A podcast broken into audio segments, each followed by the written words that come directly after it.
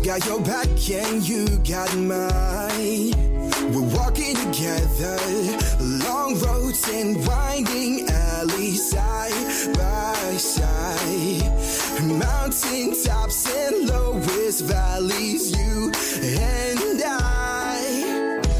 Herzlich willkommen bei Tierisch Menschlich, dem Podcast mit Hundeprofi Martin Rütter und Wissenschaftsjournalistin Katharina Adick.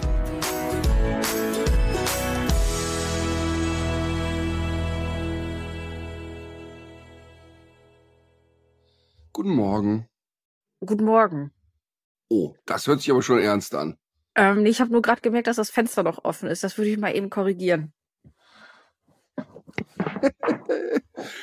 ich, äh, aber wie interessant, dass ich sofort, wenn du äh, nicht überbordend freundlich Guten Morgen zu mir sagst, sofort denke, oh nein, oh nein. Jetzt, jetzt gibt's wieder Schimpfe. Ja, hast du Angst gehabt? Finde ich gut. Ja, ja, total. Frau Rottenmeier. Äh, das muss an der Brille liegen. Und ich auch, dass ich die Kamera so äh, untersichtig aufgestellt habe. Das vielleicht noch schon mal. Das ist schon mal mein Tipp des Tages. Und dann sieht man äh, äh, streng aus? Ja. Okay. Okay, also das heißt, die, du hast die Tine Wittler Gedächtniseinstellung gerade gewählt. Äh, das war ja, glaube ich, immer umgekehrt, ne? Die hat sich ja, glaube Ja. ich, äh, genau. Aber ähm, Die hat immer drauf bestanden, dass der Kameramann Kopf größer ist. Ähm, ich finde die Geschichte deshalb so lustig, dass sie immer darauf bestanden dass ein Kameramann sie von oben filmt und teilweise standen die auf Sprudelkästen beim Dreh. Äh, äh, weil es, weil so diese, diese Eitelkeit, die dahinter steckt, ich so ähm, wirklich lustig finde. ja, das. Weil, äh, weil, Ich finde das, also ich kann das schon auch in Teilen ähm, nachvollziehen, dass man sich da auch nicht so elendig räudig ähm, ablichten lassen will. Und das kennst du ja selber auch. Man Genau. wird vor so eine Kamera geschoben. Also mir passiert das ja zum Glück nicht so ich das? oft. Ich kenne das. Ich kenne das auch. Also du sagst, ich kenne auch, dass ich beim Dreh vor der Kamera eine Eitelkeit entwickle. Nein, ich wollte das gerade sagen, dass du, dass man, also du bist ja, was jetzt, was deine, deine, dein äußerliches Erscheinungsbild betrifft, bist du ja nahezu schmerzfrei. Das, das muss ich man habe, ja ich wirklich habe sagen. das akzeptiert, dass die Natur mir diesen Kopf gegeben hat. Aber was ja Nein. schon, was, nee, aber was wirklich auch oft Mhm. passiert, äh, das, äh, ich bin ja, äh, das jetzt ja auch noch nicht so oft gemacht, aber so zwei, dreimal. Dann geht man so in die Maske, dann wird man angepinselt, man denkt, ach, die Leute werden schon wissen, was sie tun. Sie haben ja ein Handwerk erlernt und kriegt irgendwas angeplundert, was eine möglichst äh, starke Grundfarbe ist, damit man auch für die älteren Zuschauer gut zu sehen ist im Mhm. Bild. Und dann sieht man sich hinterher und denkt sich, was macht Ch- die Freundin von Chucky der Mörderpuppe da? Und was, wo war ich zu dem Zeitpunkt? Warum habe ich mein Gehirn nicht eingeschaltet? Ja, das stimmt natürlich. Also ich habe auch tatsächlich manchmal, das ist irgendwie ganz komisch, wenn ich mich im Fernsehen sehe, ähm, dann geht bei mir immer so ein Analysemodus los. Also bei den TV-Sendungen oder sagen wir mal bei den Hundesendungen weniger, aber bei der Live-Show, wenn ich die sehe, dann geht so eine Analyse-Ding los im Sinne von, äh, warte mal eben, warum bist du da nach rechts gelaufen? Ursprünglich solltest du doch links laufen. Oder, ach scheiße, hier warst du so langsam vom Timing oder whatever. Dann vergesse ich wirklich, dass ich das bin. Also deshalb ist es auch, wenn wir, wenn wir eine Show entwickeln, kann es also echt passieren, dass ich in dem Meeting sage, okay, wir lassen Martin dann von links reinkommen. Und, und dann ist es nicht so wie, weißt du, Lothar Matthäus redet ja oft in der dritten Person Ja, ja. von sich, ne? So, ein Lothar Matthäus, der macht sowieso. Und das ist es nicht, sondern ich vergesse es dann schlichtweg, ne? Ähm, oder ich habe auch schon für Spielshows, die wir gemacht haben, ähm, Dinge abgesegnet, wo ich hinterher gedacht habe, aber warte mal eben, das Das das muss ich ja musst machen. Du machen. und äh, also das ist, ist tatsächlich so, dass ich dann so im, im Dienste des Ganzen völlig vergesse, dass ich das bin.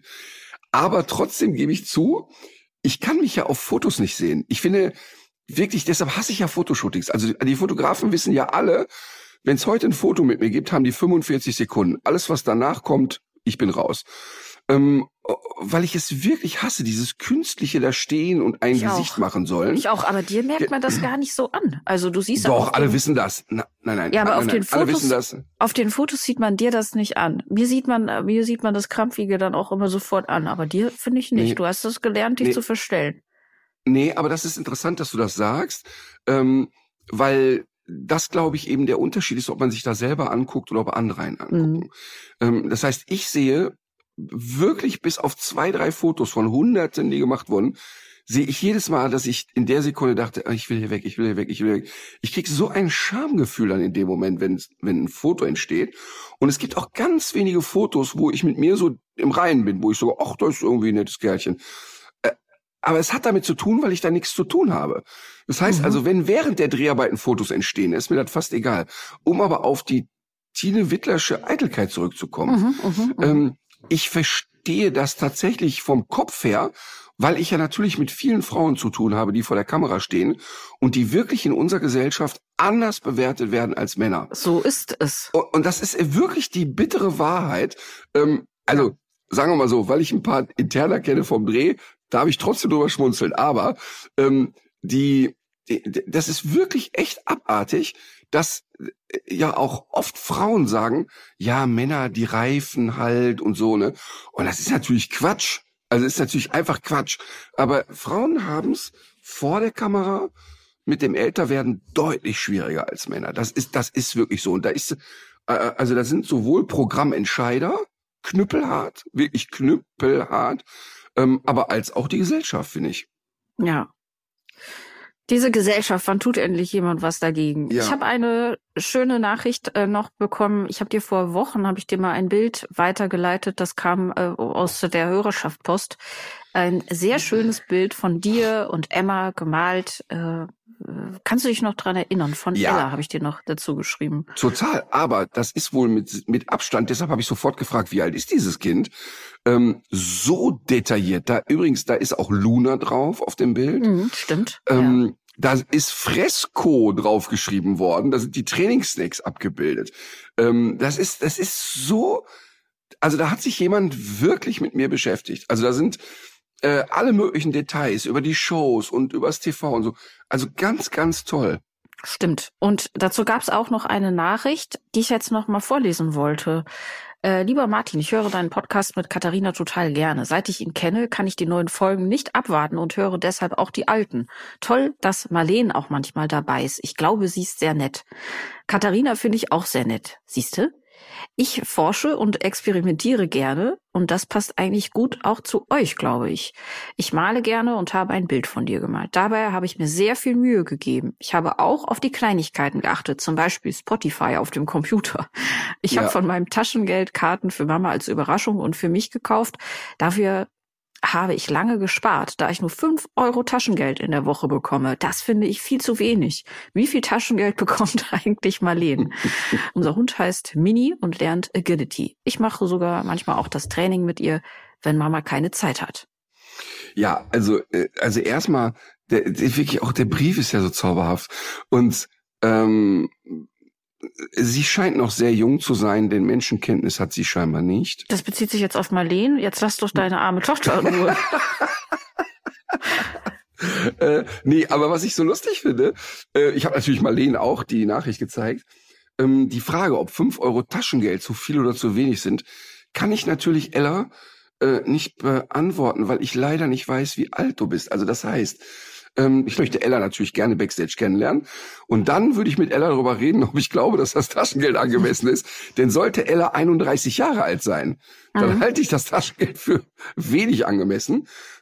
Also ich kann es echt nicht beurteilen, aber Taschengeld kann, ist... Kann aber auch ein Anreiz sein, aus dieser Situation vielleicht raus rauszuwollen mit 31. Ne? ähm, also ich kann es wirklich nicht einschätzen, weil das Bild...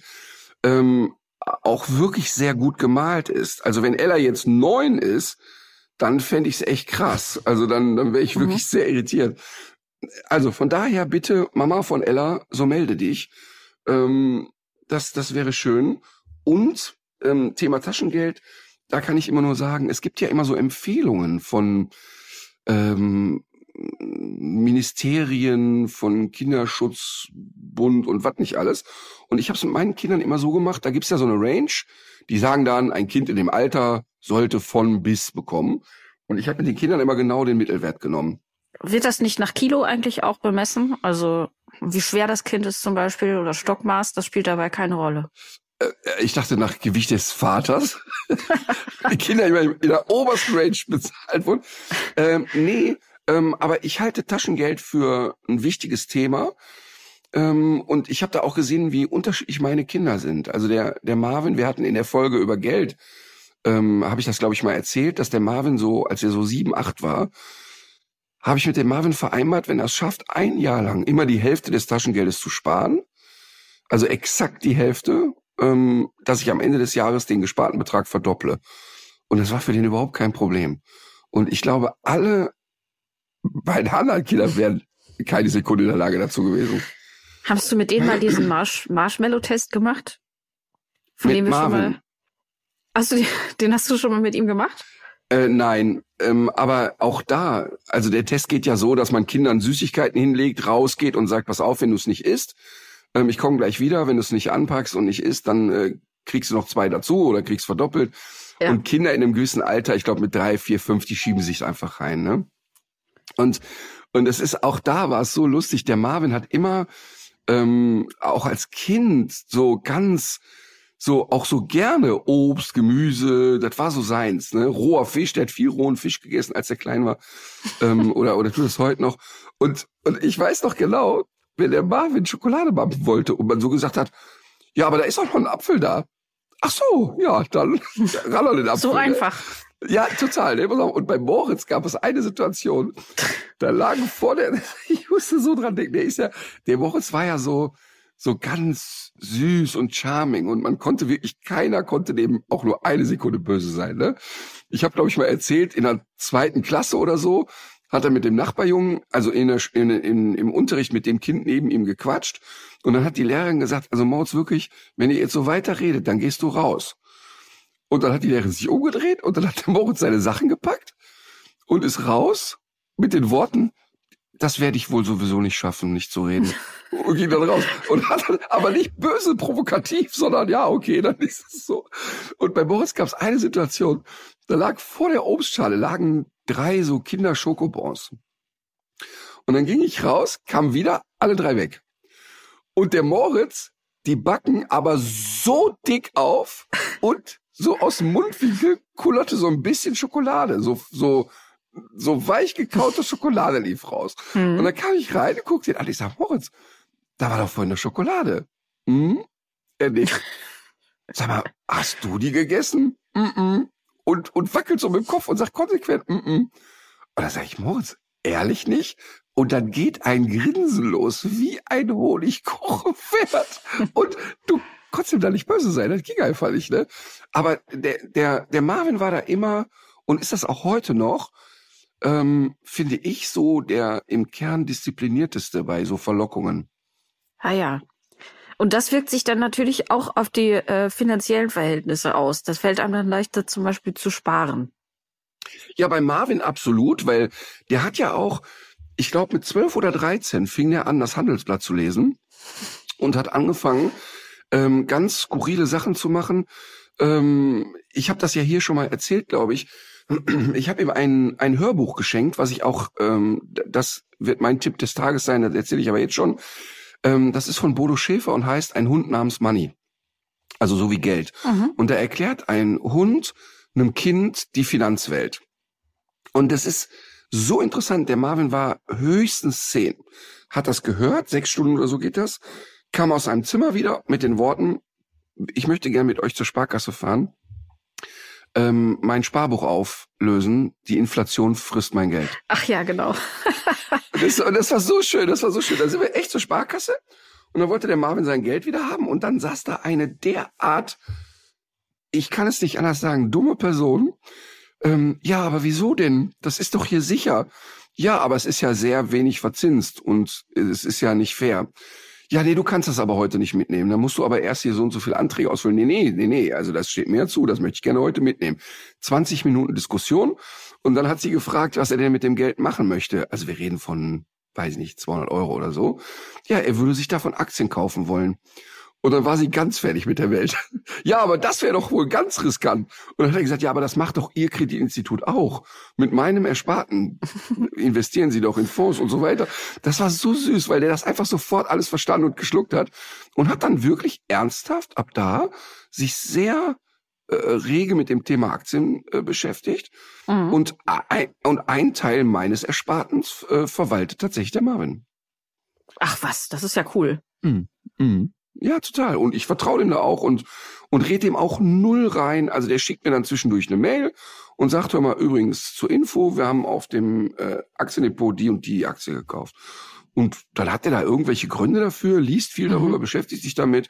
Und äh, ich bin da sehr, sehr äh, happy mit seinen Anlagestrategien und kann das nur empfehlen. Der bietet das übrigens als Dienstleistung an, falls ihr ah, in der ja. Hörerschaft. okay, ähm, ich habe noch einen äh, Warnhinweis, jetzt gar nicht vor dubiosen äh, Anlegern, sondern es ist ja gerade diese vor ja. Kindern, die die ihr eigenes die das Geld der Eltern verwalten. Genau. Ja, wahrscheinlich hat er das alles längst in so eine Diamantenmine gesteckt und so, ihr schreibt da einfach immer irgendwas in, in diese E-Mails rein.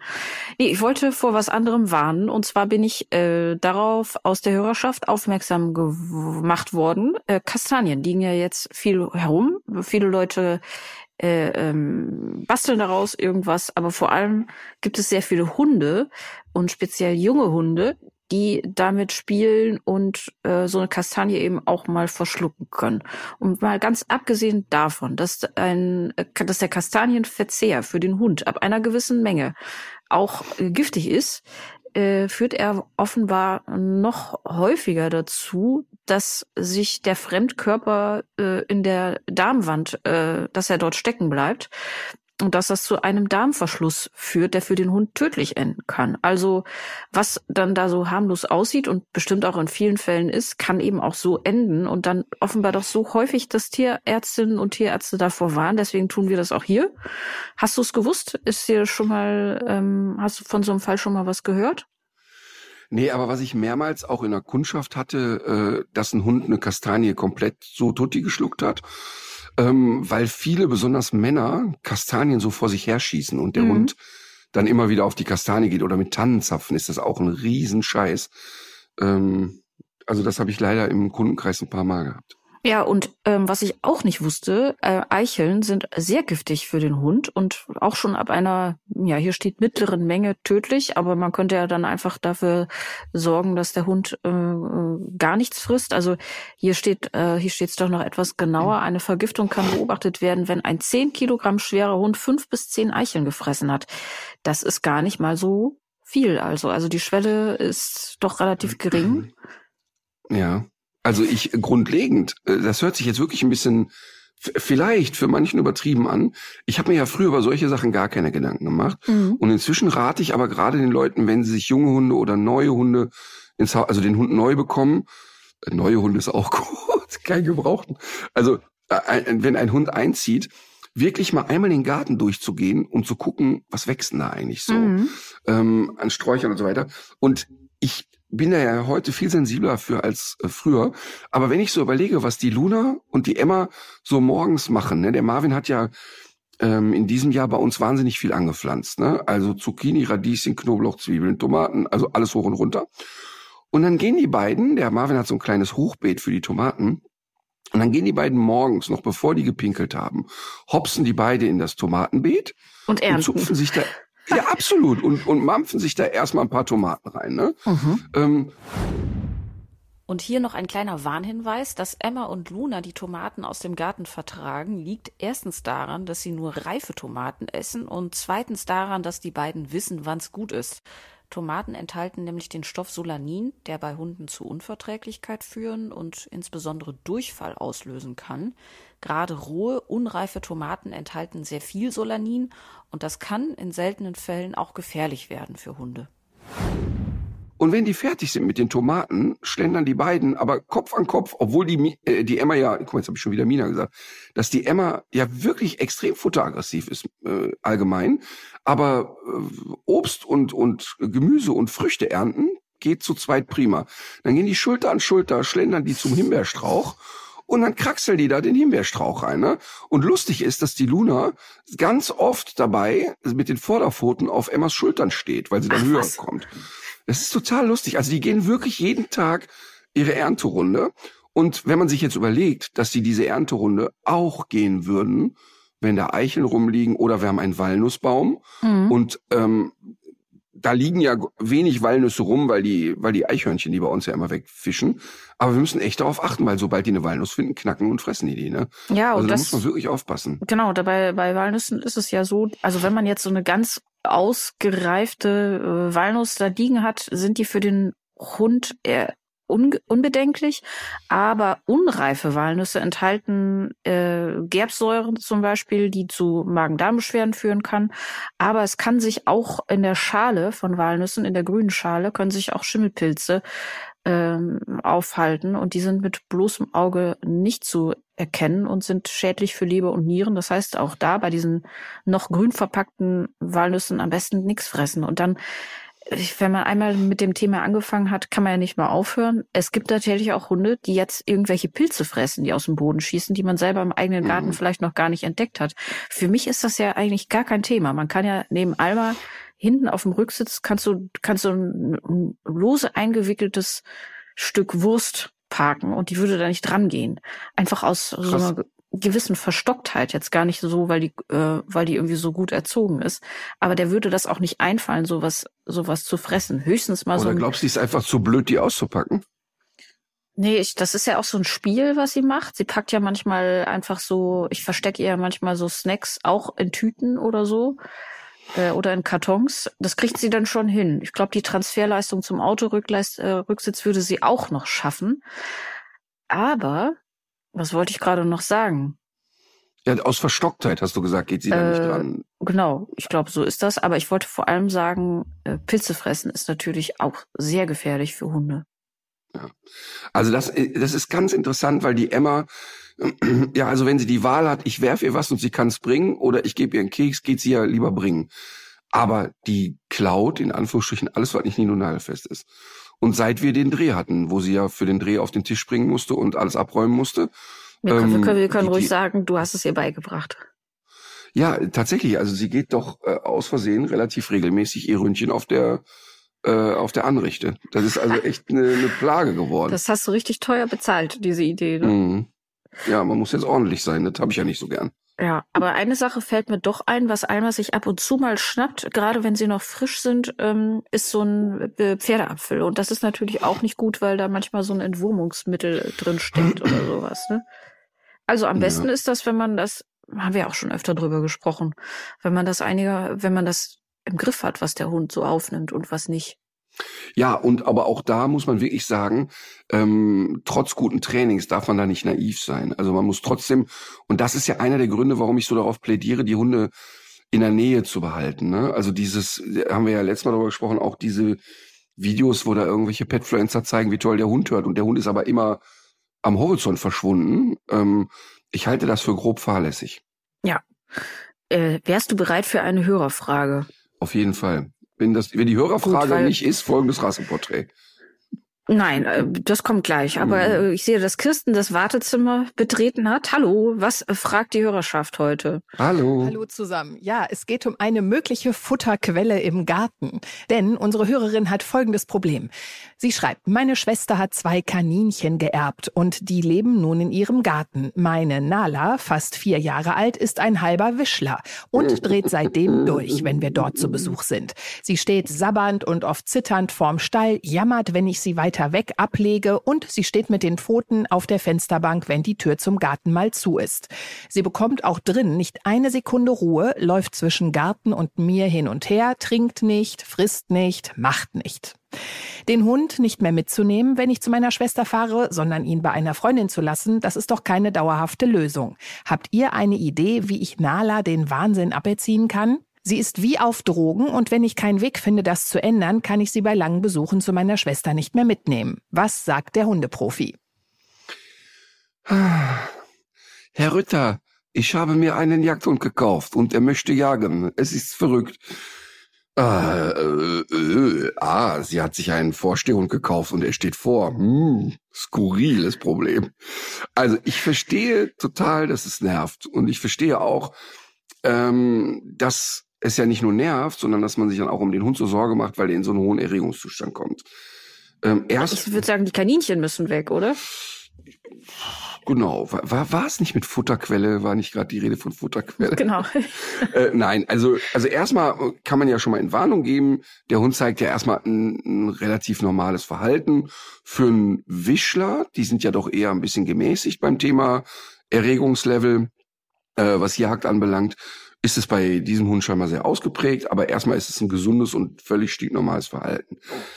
Zwei Dinge muss man ausprobieren, finde ich. Also erstmal ist es gut schon mal, dass die Kaninchen nicht mit im Haus leben.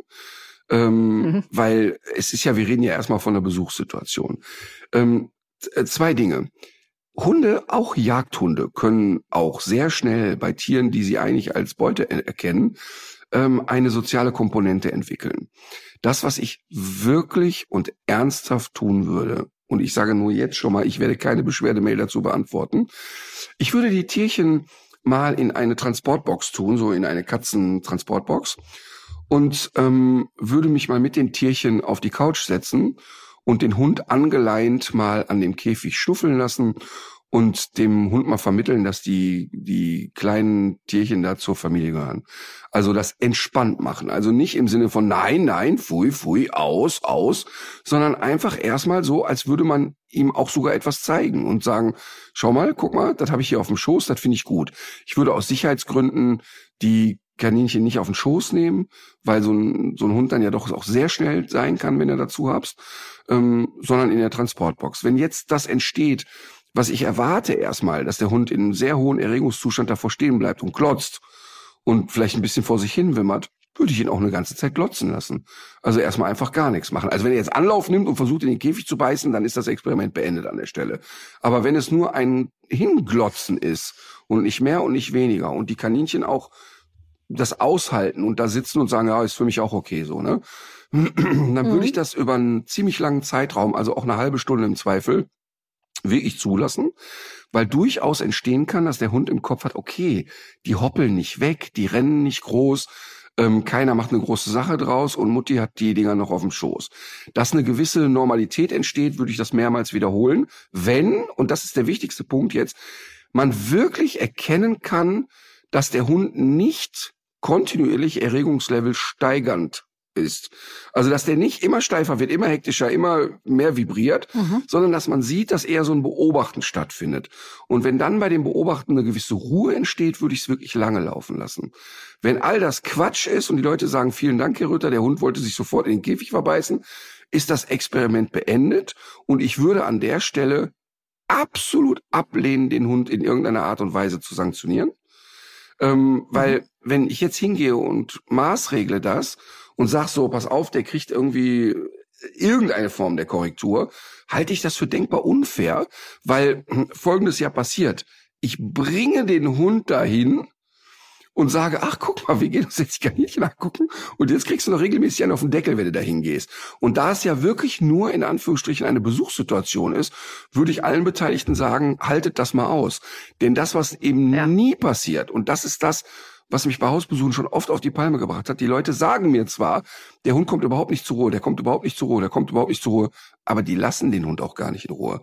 Das heißt, wenn man sich jetzt mal mit dem Hund im Haus aufhält und die Kaninchen sind draußen, stelle ja. ich in Frage, ob der wirklich acht Stunden jiffelnd vor sich hin liegt. Natürlich lasse ich nicht zu, dass der auf die Fensterbank klettert, dass der in den Garten rennt, sondern ich leihe den an, bin mit ihm angeleint im Haus und beobachte mal und wirklich mit der Uhr, also ich stoppe die Zeit, ob er nicht doch nach 20 Minuten mal den Kopf runternimmt und zur Ruhe kommt, weil das ist der Punkt, den die Leute immer verpassen. Also die sagen mir dann, ja, mein Hund bellt, wenn ich einen Ball in der Hand habe, auch im Zweifel eine Stunde und dann sitzen wir das aus und dann reden mhm. wir von acht Minuten. Und dann können wir die Zeiten ja runterdrehen, indem wir es regelmäßig machen. Was aber auf jeden Fall ein probates Mittel ist, der Wischler liebt wirklich zu apportieren. Und ich würde mal ausprobieren. Nein, nein, er so, soll nicht okay. die Kaninchen apportieren.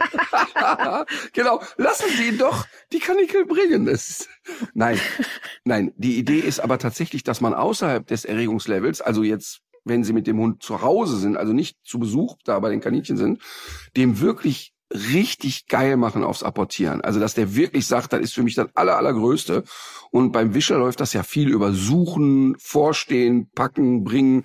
Und es kann durchaus sein, dass wenn er in der jagderregten Situation da ist bei den Kanickeln, dass er über ein Training mit einem Futterbeutel oder mit einem Dummy gut umlenkbar ist. So nach dem Motto, ja, stimmt, da ist es spannend, aber du kannst deine Erregung abbauen, indem du was anderes jagst. Ähm, also über eine mhm. Reizangel trainieren, über ein Vorstehen trainieren, über ein Nachsuchen trainieren. Das geht eigentlich ganz gut. Äh, wichtig ist nur, dass außerhalb der Erregungssituation extrem zu perfektionieren. Das ist ja auch immer so ein bisschen der Kardinalfehler, dass die Leute einem Hund etwas sehr oberflächlich beibringen. Also so ganz, ganz ohne Ablenkung kann er das okay, auch noch nicht so richtig geil. Und dann gehen sie schon in die, in die total gestresste Situation und wundern sich, dass es nicht macht. Also das heißt, mhm. ich muss erstmal wirklich ganz, ganz, ganz klar sicher sein, der findet das wirklich richtig gut. Also der ist nicht so, dass er sagt, ja komm, ich bring dir das mal, weil du es gut findest, sondern der ist, muss selber richtig gallig darauf sein. Und erst dann kann ich die, sag ich mal, Ablenkung steigern. Halte ich beim ja. Wischler, halte ich beim Wischler aber absolut für machbar. Gut. Wenn die Leute, die äh, dann auch die Verantwortung für die Kaninchen haben, die kennen ja ihre Viecher auch am besten. Die müssen natürlich dabei im Auge behalten, dass die dabei keinen Herzinfarkt bekommen, Total. wenn die dann plötzlich in ihrem Käfig von so einem Wischler angeschnüffelt werden. Voll, also das ist ein ganz wichtiger Punkt. Ähm, da muss ich ja nochmal sagen, wir haben, glaube ich, auch mal darüber geredet. Ich habe ja in einer äh, Sendung mal so einen Katzenjäger im Training gehabt. Und da haben wir die Katze vom Hubert, ein, ein, von Hubert Beretz, einer unserer Trainer in Bergisch Gladbach tätig übrigens, ähm, haben wir die Katze von Hubert in den Käfig getan und haben den angeleinten Hund von außen mal schnüffeln lassen. Und diese Katze ist derart Hunde erfahren und derart okay in der Situation. Sie ist dann immer auf die andere Seite des Käfigs gegangen und ja, sie ist auch den Käfig mal hochgeklettert. Sie war aber in keiner Sekunde so im Stress, dass ich jetzt dachte, ach du Scheiße. Und der Hubert war ja dabei und der kennt seine Katze.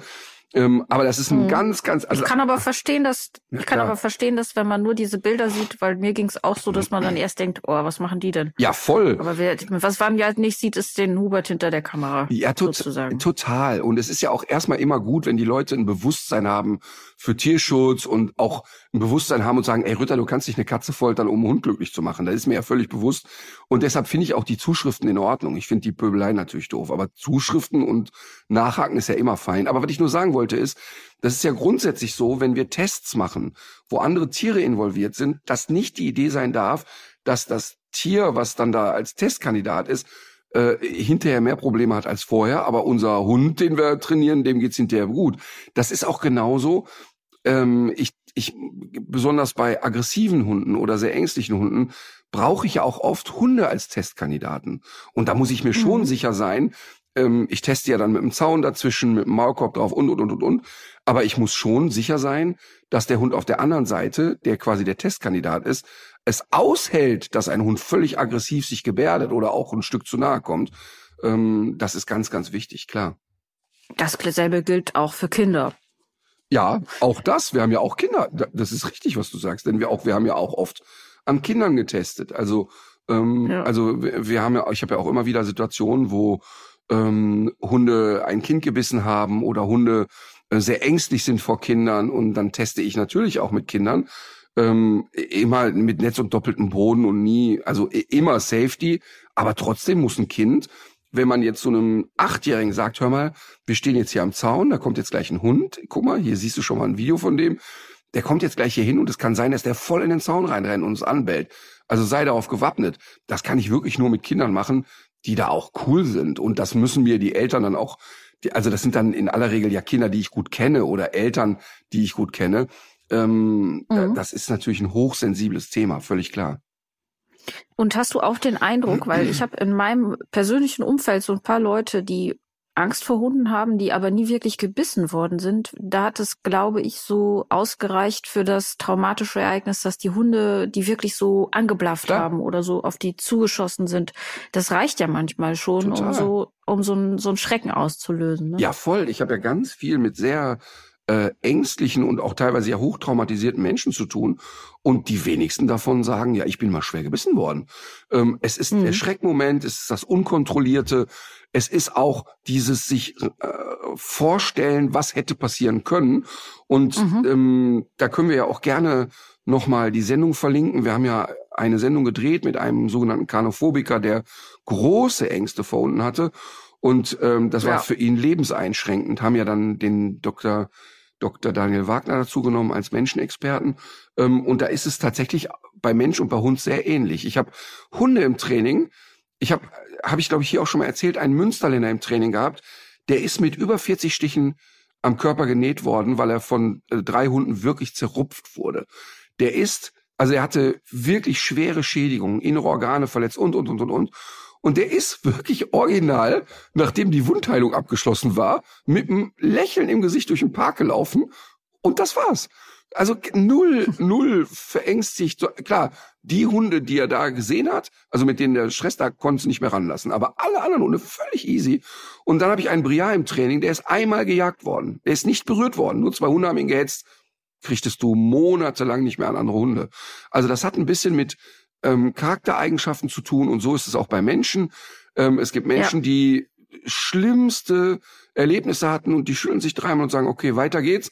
Und dann gibt's Menschen, die nur einmal angebellt wurden und sagen, okay, das Hundethema ist für mich tot. Das, aber das ist ja. therapierbar, ne? Also Angst vor Hunden ist wirklich gut therapierbar. Super, wir sind jetzt so ein bisschen äh, abgeschweift, aber trotzdem die Frage ist, glaube ich, beantwortet. Ja, vielen Dank, Martin. Ich leg mich nicht wieder hin. Bis nächste Woche. tschüss. Tschüss. Alles klar, tschüss. Ich habe noch eine sehr interessante Hörerpost bekommen. Und zwar von, ähm, also es betrifft das Thema Hühnerhaltung. Ist das noch aktuell bei dir oder hast du das Absolut. schon, hast du dich davon nein. schon? Nein, nein. Ah ja. Also lieber Martin, ich höre sehr gerne deinen Podcast mit Katharina. Da du dort kostenlos deine Expertise zum Thema Hund teilst, würde ich dir gerne meine zum Thema Huhn geben. Du Ach, wirst sicherlich viel Freude an deinem Hühnerprojekt haben. Ich bin Tierärztin mit Schwerpunkt Nutztiere Rind, aber auch leidenschaftliche Hühnerhalterin. Zu Studienzeiten habe ich in der Vogelklinik Leipzig gejobbt.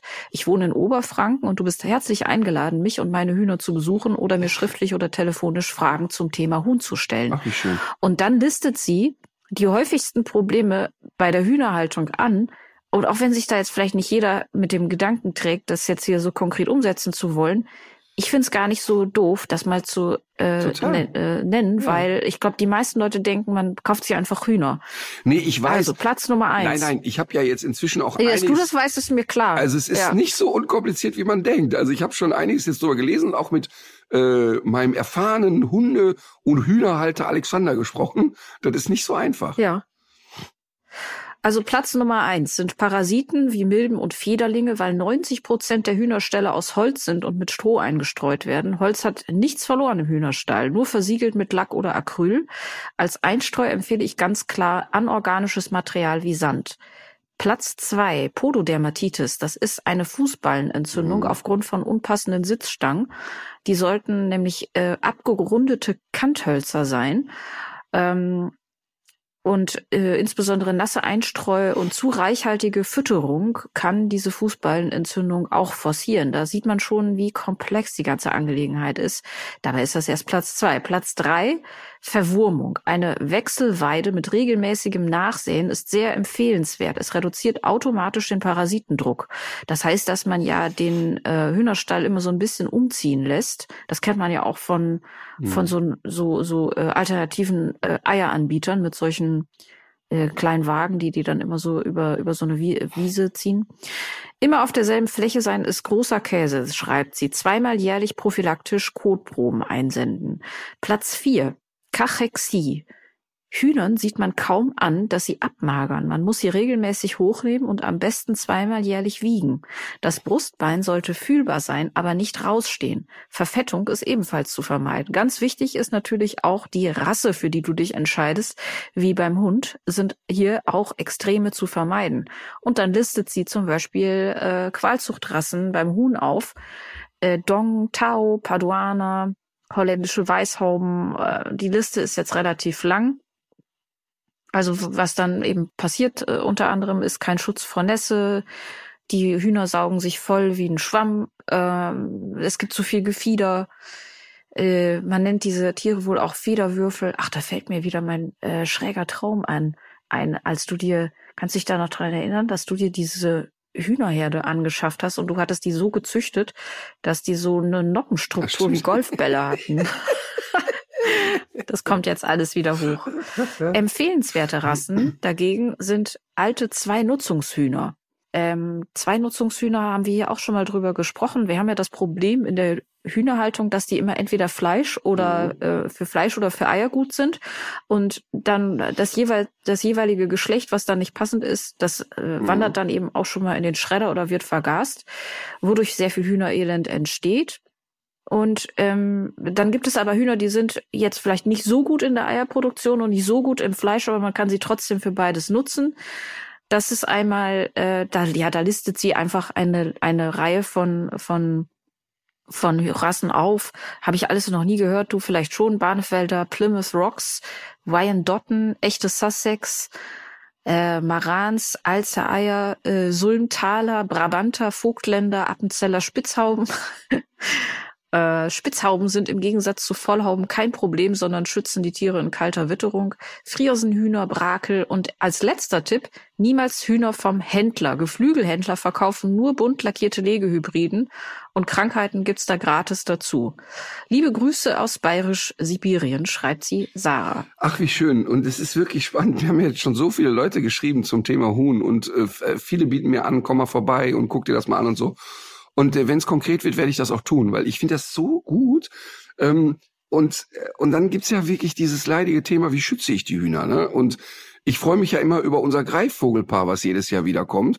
Ähm, und die freuen sich auch über die Hühner, kann man sagen. Also man muss da natürlich auch Mhm. reichlich Schutz bieten.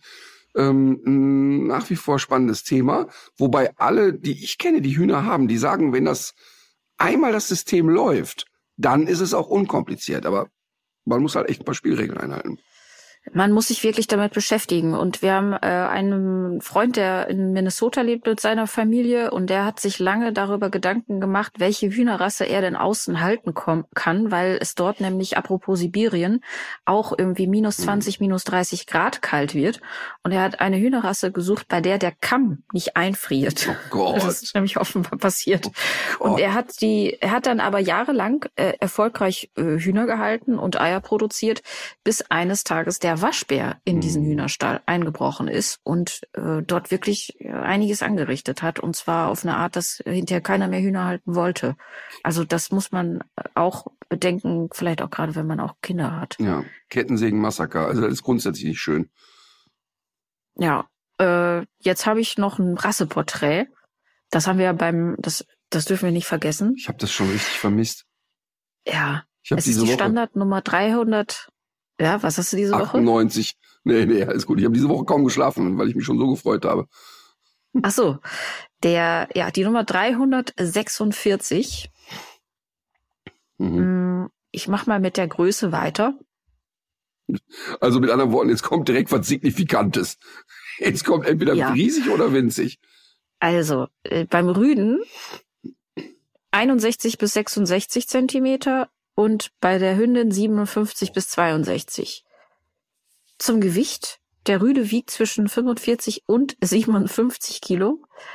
Die Hündin Oh. zwischen 40 und 50. Okay, also sehr wuchtige Hunde. Gar nicht, also schon groß, aber gar nicht so extrem, aber sehr wuchtige, schwere Hunde. Okay.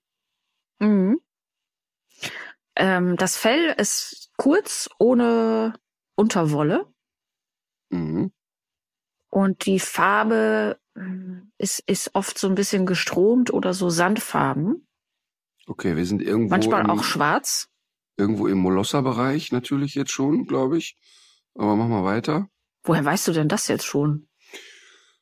Ja, die, die, die Körperstruktur, die du beschreibst, dann kurze Haare, keine Unterwolle und dann das Gestromte, das ist, was soll Mhm. das denn sonst sein? Also für einen Windhund ein bisschen schwer. Also da habe ich jetzt schon, also sag ich mal, da, da, also das, also das ist jetzt wirklich keine Meisterleistung. Okay. Also es ist ein Hund, der zur äh, Bewachung von Vieh Viehherden ursprünglich eingesetzt wurde. Mhm. Sehr selbstbewusst. Wie die meisten Molosser. Äh, eine sehr tiefe Stimme.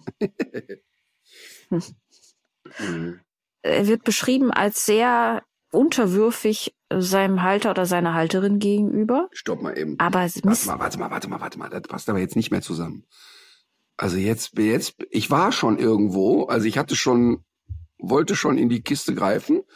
aber wo, wo finde ich, äh, dann bin ich bei Molosser schon wieder weg, weil wo soll ich einen Molosser finden, der devot durch die Welt rennt? Also das, das sehe ich überhaupt nicht. Ja, okay. Also nur, nur dem eigenen Herrchen oder Frauchen gegenüber? Auch nicht, auch nicht, sehe ich überhaupt nicht. Aber gut, okay, ich denke mhm. mal weiter. Ähm, also die, die Struktur ist sehr kompakt und wuchtig. Mhm. Für mich sieht es eigentlich auch aus, als wäre der Kopf ein bisschen groß für den Hund. Ja, Molosser. Der Hund hat sehr viel Hals. Ja, äh, hm. also ich, ich habe eine Idee, aber das passt das Unterwürfige halt eben überhaupt nicht dazu. Vielleicht ist es auch eine Fehleinschätzung. Aber vielleicht siehst du es auch einfach anders oder das FCI-Rasseporträt ähm, fantasiert hier sich was zusammen, was man aber eigentlich leider so gar nicht mehr vorfindet in der Rasse weil es anders mhm.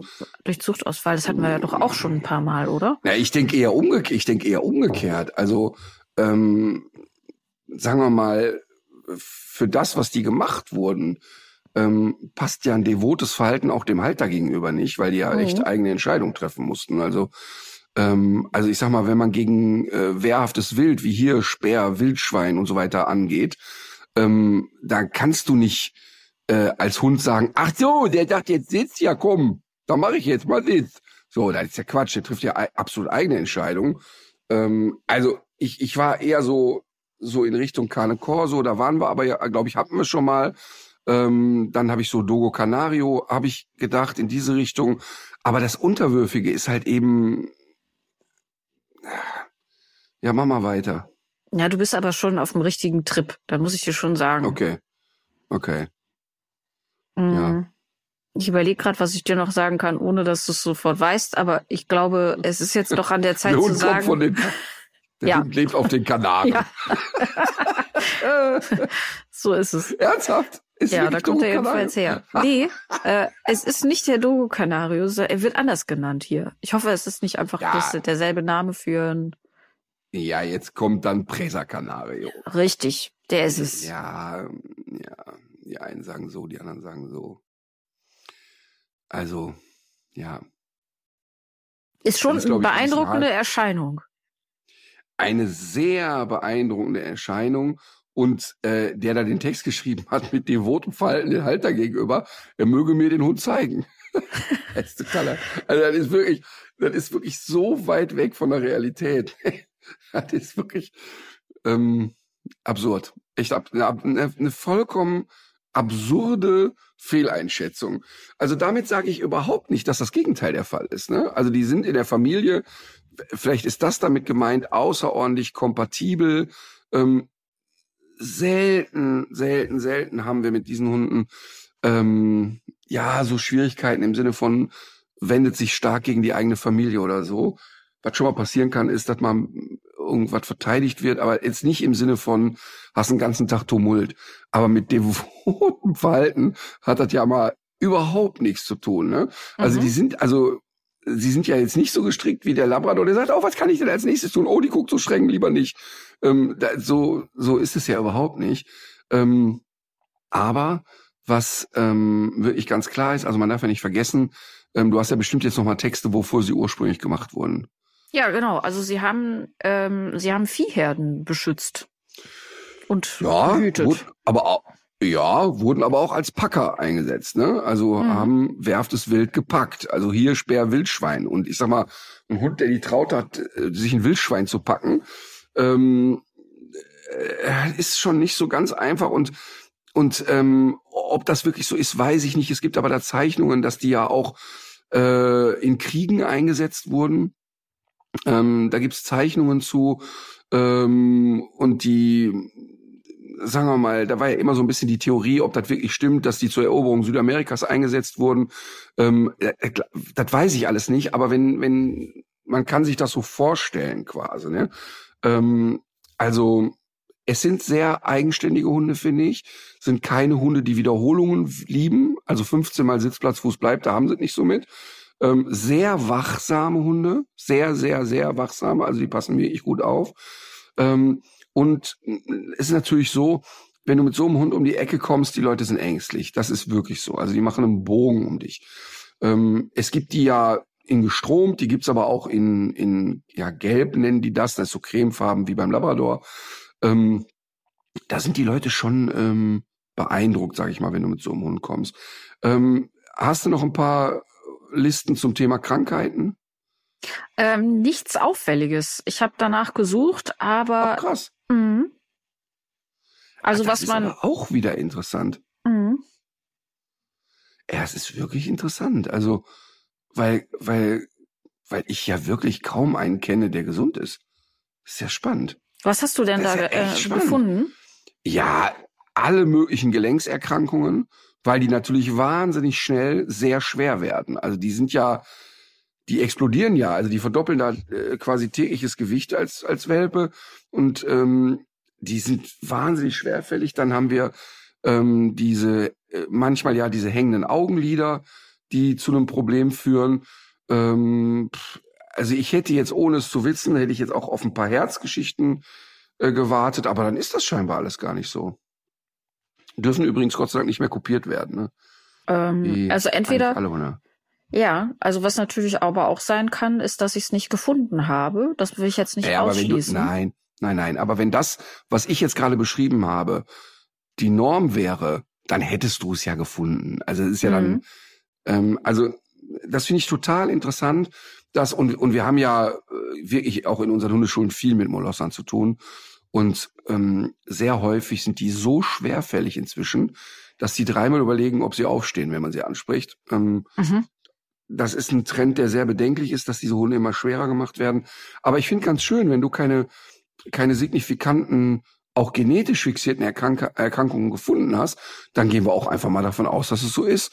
Ähm, ich finde es wirklich spannend, weil wir ähm, tatsächlich immer Gelenks- und, äh, und, und Knochenerkrankungen haben bei uns, bei den Hunden, die bei uns im Training sind. Mhm. Spannend.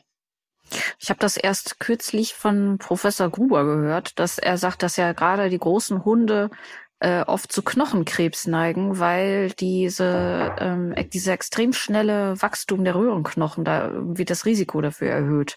Das fand ich auch sehr interessant. Aber äh, auch dazu, also ich glaube, könnte mir auch vorstellen, dass solche Dinge jetzt vielleicht auch gar nicht so schnell Einzug halten, dann in solche rassetypischen Beschreibungen, weil das ja vielleicht auch so ein allgemeines Problem großer Hunde, extrem Mhm. großer Hunde ist. Aber vielleicht ist auch der, Mhm. gut, der so groß ist der jetzt ja, ist der, der ist schon groß, ne? Der ist schwer. Der ist Mhm. wirklich schwer.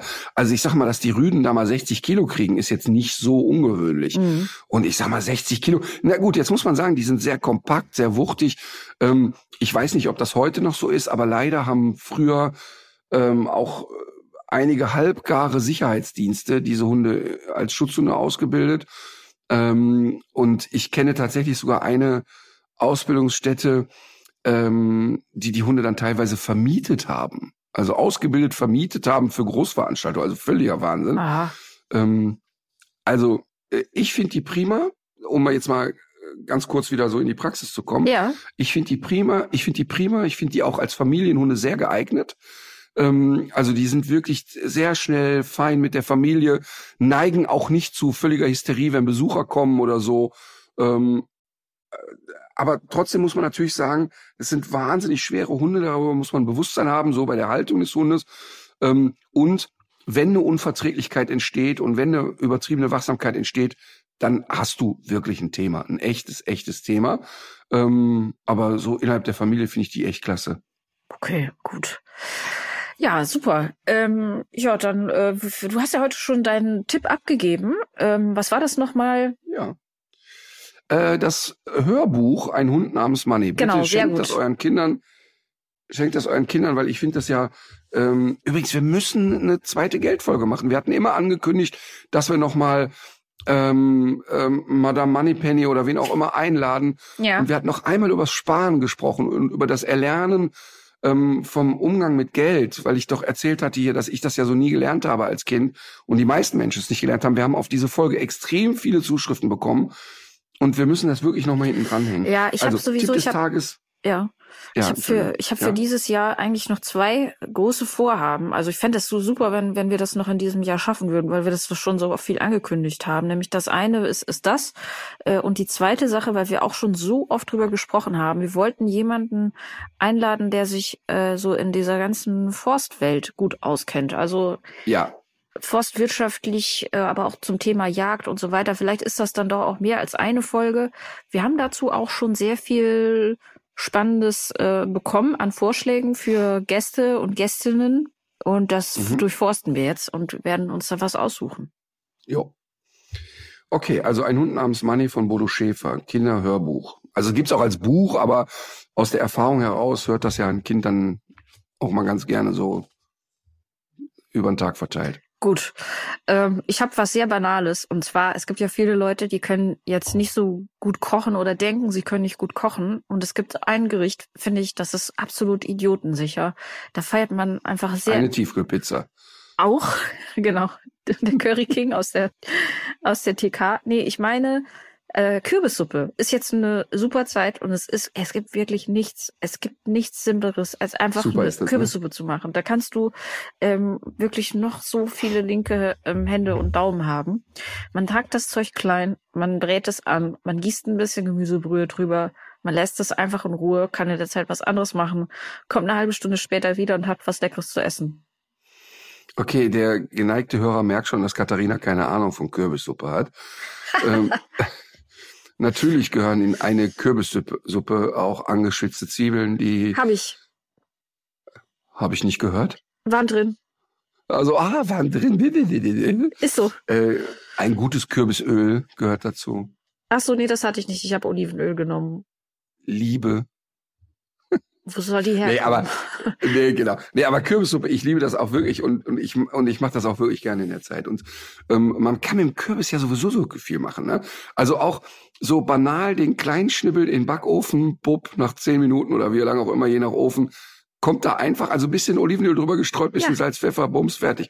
Oder ähm, den, wenn du einen Butternut-Kürbis in der Mitte durchschneidest, die Kerne raus, einfach nur ein bisschen Öl drüber träufeln, Salz, Pfeffer und den in den zwei Hälften da liegen lassen. Und dann kann man den hinterher so ausschabend essen. Ist großartig. Mhm. Ich habe mich gefragt, die Kerne, die wegzuschmeißen, ist ja zu schade. Ich weiß, dass man die trocknen und rösten kann und dann Mhm. einfach futtern, aber ich würde ja eigentlich auch ganz gerne noch einen neuen Kürbis davon züchten. Da werde ich mich jetzt gleich mal schlau machen, weil jetzt den irgendwie schon anzuziehen ist ja zu früh. Ich kann ihn jetzt nicht irgendwie Mhm. den ganzen Winter lang über, oder? Wei- Weiß ich jetzt auch nicht. Müsste ich, ich werde mich da schlau machen. Ich habe bei Kernen ja immer eine andere Assoziation, weil meine Oma mir immer erzählt hat, wenn man Kerne runterschluckt, dann wächst einem der Baum im Bauch und aus den Ohren würden die Äste kommen. Und ich Ja. fand diese Forschung als Kind so lustig, so lustig, Lustig. dass ich regelmäßig, ja total, ich habe das geliebt, den Gedanken, dass ich mit Ästen aus den Ohren gewachsen zur Schule gehe, wäre für mich ein absoluter Highlight gewesen, habe immer Kerne gemampft deshalb. Hast du auch, Ähm, äh, dich hat dann auch Struwelpeter nicht abgeschreckt, sondern du fandst es auch äh, eher eine gute Unterhaltung. ist mir Gott sei Dank nicht vorgelesen worden als Kind. Ähm, da, mir Sachen vorzulesen wäre der Mühe zu viel gewesen für meine Eltern. Ähm, also das, das heißt also, ähm, äh, also tatsächlich kann ich mich nicht daran erinnern, dass meine Kinder, äh, meine Eltern mir jemals auch nur einen Buchstaben vorgelesen hätten. Ähm, aber ich fand den Gedanken, ich habe deshalb manchmal Kirschkerne auch runtergeschluckt, weil ich den Gedanken so schön fand, dass mir die, die, die, die, die Äste aus den Ohren wachsen und mit ein Ja. bisschen Glück ich sogar da ein paar Kirschen dran hätte. Und ich fand das Bild sehr, sehr lustig, wie ich damit zur Schule gehe. Also ich fand das unheimlich humorig, fand ich das. Sehr gut. Und ähm, weil du gerade schon davon gesprochen hast, ich habe ähm, als als äh, als Moritz die Segel gestrichen hat und gemerkt hat, er wird das mit dem nicht quasseln nicht hinkriegen, als er einfach aufgegeben hat. Ich habe heute Morgen so ein schönes Lied vom Aufgeben gehört. Es heißt auch Mhm. Just Give Up und ist von der Band The Saxophones. Okay, just give up. Ähm, bei mir sind's die Ärzte mit dem Lied zu spät. Ist das eine Botschaft? Naja, es ist ja so, dass, also das Lied ist ja, ähm, das hört man ja, also das ist, äh, glaube ich, 85 oder 86 erschienen. Und dann ist man ja immer, wenn man so unglücklich verliebt ist und ein Mädchen sich dann doch nicht so für einen interessiert und das gebrochene Herz ist. Und dann äh, singen die ja davon, dass eines Tages man Mhm. der große Rockstar ist und dann braucht das Mädchen ja auch nicht mehr anzukommen. Dann ist es nämlich zu spät. Und das finde ich sehr lustig. Das finde ich nach wie vor, muss ich heute noch wirklich drüber lachen, wenn ich das Lied höre. Okay. Zu spät. So. Jetzt werde ich mich. Wir hatten ja hier über Zecken gesprochen und du hast Ja. eine Studie gefunden, dass Zecken aufgrund der elektromagnetischen Statischen. Mhm. Aufladung äh, angesaugt werden, quasi im übertragenen Sinne. Und ich habe jetzt heute einen Videocall dazu äh, mit äh, Dr. Sabine Holland Mhm. und ähm, mit zwei Menschen, die ja in Laboren arbeiten. Und wir denken wirklich darüber nach, mal zu gucken, was ist da eigentlich, was ist da eigentlich dran? Ja. Und und äh, könnte man das irgendwie nutzen, diese Erkenntnis? Und äh, freue mich da wirklich sehr darauf. Ja, das macht mal. Also bevor ihr jetzt euer ganzes Erspartes ähm, da rein investiert, äh, fragt auf jeden Fall erstens vorher Marvin, ob das eine gute Idee ist. Zweitens guckt euch die Studie nochmal kritisch an. Und drittens denkt auch an mich, weil ich würde dann äh, so, äh, ja, sagen wir mal, ich wäre mit 40 Prozent, wäre ich, wäre ich zufrieden. Als Finderin der Studie? Ja, Okay. also ohne mich gäbe es ja die, die Idee nicht. Ne? Muss ja auch mal so sehen. Das, ja, das stimmt, das stimmt. Also ich, wir, ich würde dann sagen, wenn das Produkt ein Knaller wird, äh, schicke ich der Alma drei Flaschen. ah, okay, meine Äh, Anwälte nee, rufen deine Anwälte an, wie immer. genau. Daran habe ich mich gewöhnt. Gut, ähm, dann legt euch wieder hin. Legt euch wieder hin.